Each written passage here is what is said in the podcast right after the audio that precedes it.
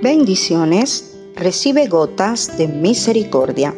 La de hoy se encuentra en la primera carta a los Corintios, capítulo 10, versículo 13. Dice, no les ha sobrevenido ninguna tentación que no sea común a los hombres. Fiel es Dios, que no permitirá que ustedes sean tentados más allá de lo que puedan soportar, sino que con la tentación proveerá también la vía de escape a fin de que puedan resistirla.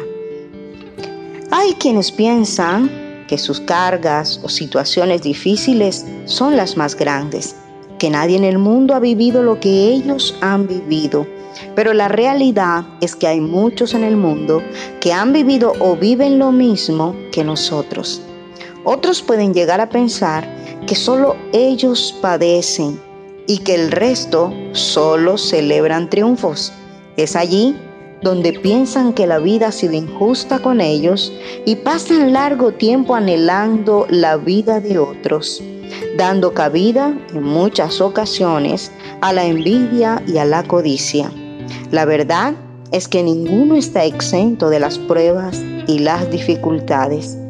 Y no podemos vivir anhelando ponernos los zapatos de los demás, porque detrás del éxito de tu prójimo hay una cruz que tuvo que cargar. Además, hay una promesa de Dios para nosotros. Lo que vivimos no excederá nuestras fuerzas. Detrás del problema hay una etiqueta de instrucciones que nos indican la salida dada por el Espíritu Santo. La situación que afrontamos es humana y natural.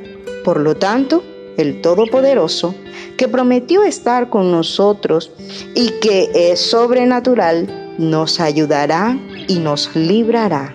No te quejes más, que pronto llegará tu victoria. Que Dios te bendiga siempre.